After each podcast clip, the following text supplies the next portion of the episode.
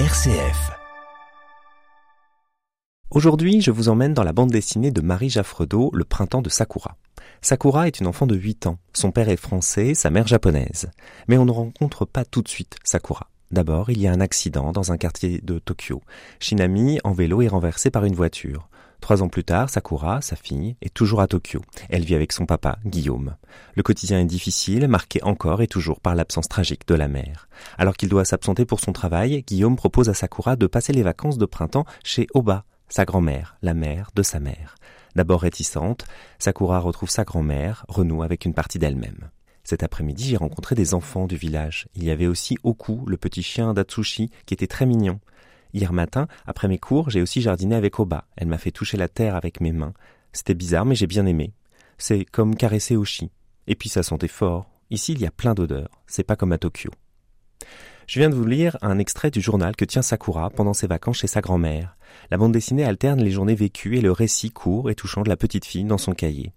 Dès les premières pages de ce livre, Marie Jaffredo, au scénario et au dessin, nous guide pas à pas dans l'histoire de cette famille meurtrie, du croisement des cultures et de l'apprentissage du deuil. D'abord en noir et blanc, au moment de l'accident, la bande dessinée prend rapidement des couleurs pour raconter le présent. Le dessin, la finesse des traits, la précision pour capter les êtres et les lieux persistent. Il y a d'abord une ambiance urbaine, à Tokyo, avec le père, les teintes sont réduites, les perspectives limitées. Quand Sakura rejoint Oba, dans la campagne japonaise, alors un univers se révèle dans la mise en scène et les couleurs. On suit une enfant en pleine découverte des autres et de son propre ressenti. Il y a son rapport avec sa mère, bien entendu, mais également avec sa grand-mère, qui elle est bien présente, et tout son environnement, cette campagne dont l'enfant ignore absolument tout. Sakura arrive avec beaucoup de peur, d'appréhension. Elle est face à l'inconnu et seule. Alors, elle doit faire confiance et baisser la garde pour écouter les autres, mais aussi elle-même. Par le biais du journal intime, on entend son intériorité et quand elle parvient à exprimer une certaine satisfaction, de l'apaisement, la bande dessinée se drape d'une magnifique émotion.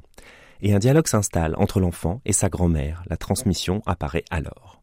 Tout cela se déroule au cœur d'une nature très expressive, il y a des odeurs, il y a des plats qui mettent en appétit, on comprend alors toutes les subtilités du lien qui se crée entre Sakura et sa grand-mère.